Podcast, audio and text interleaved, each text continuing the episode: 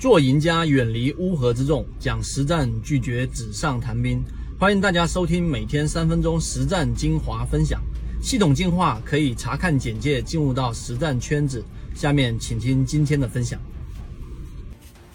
很多时候，持股是一个非常重要的问题，因为它直接决定了我们到底一只好的标的，然后到底能拿到的利润，余生的阶段到底有多少。所以今天我们就花三分钟来给大家去讲讲持股当中最重要的一个关键。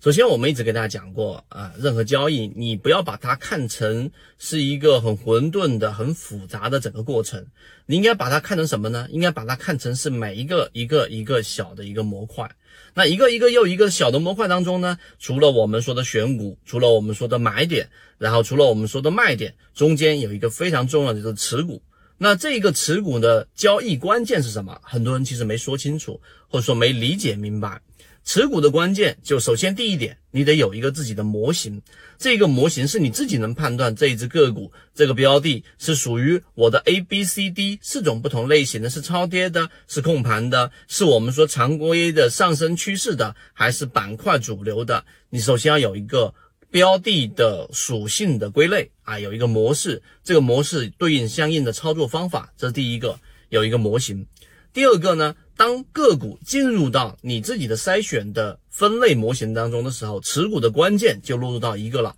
就是这一个标的到底是正常的运行还是非正常的运行，这一个是非常非常重要的一个关键。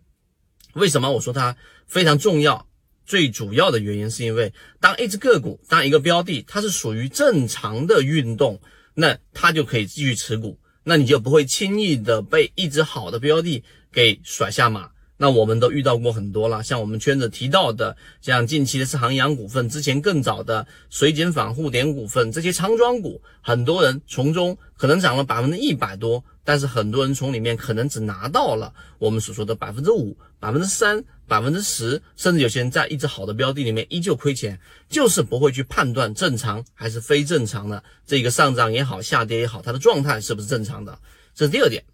那当然，我们说，如果你停留在这个位置，只讲到这个地方，那还是没有实战意义。我们再往深入一层去判断，到底它怎么去判断一个标的的运行是正常还是不正常呢？那好，我们来说第三点，一个个股的标的的正常，其实是有一些筛选条件的。我举个最简单的例子，一只个股如果是一只控盘的，是符合我们模型散户数量大幅减少的，它进入到一个上升趋势的时候，然后呢又进行了一波调整。而这一波调整呢，如果它是我们说的控盘庄庄股类型呢，它的调整一般情况之下是第一缩量的，第二它调整的幅度不会特别大，往往都会在趋势线的这一个支撑，或者是在趋势线支撑破位，哪怕破位了三天左右都会进行一个修复，修复的周期会比较快，所以这是第二个正常类型的调整。那么第三，当它一旦修复起来的时候，那么伴随的是 MACD 继续的缠论量能的一个堆加，就它量能还是在增加的，在小级别上，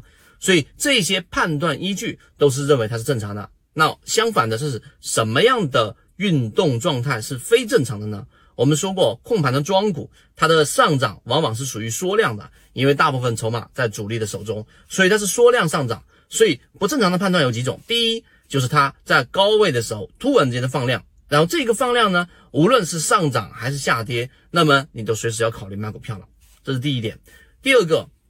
当它出现暴涨暴跌的时候，你一定要警惕了啊！暴涨暴跌，因为你想啊，当一直获利筹码足够空间的情况之下，那么它出现暴涨暴跌的大概率是什么？是吸引更多的新入资金进来，是吸引更多的散户进来，吸引对手盘。啊，那这样的情况之下，它有可能继续上涨，但是一旦出现暴涨暴跌，这一种就等同于非正常状态，所以这个时候你就随时考虑卖股票了。除此之外，那么中线的依旧是按照我们说趋势上的持股，这个是我们在实战训练营里面我给大家提到的一个小小的知识点，但它的实战意义极其之强。所以今天我就用三分钟给大家讲一讲正常状态和非正常状态的其中一个点。那如果你想要获取完整版的视频和完整的我在讲的正常与非正常判断的几种重要的图形，那么大家可以找到管理员老师获取。好，今天我就讲不多，和你一起终身进化。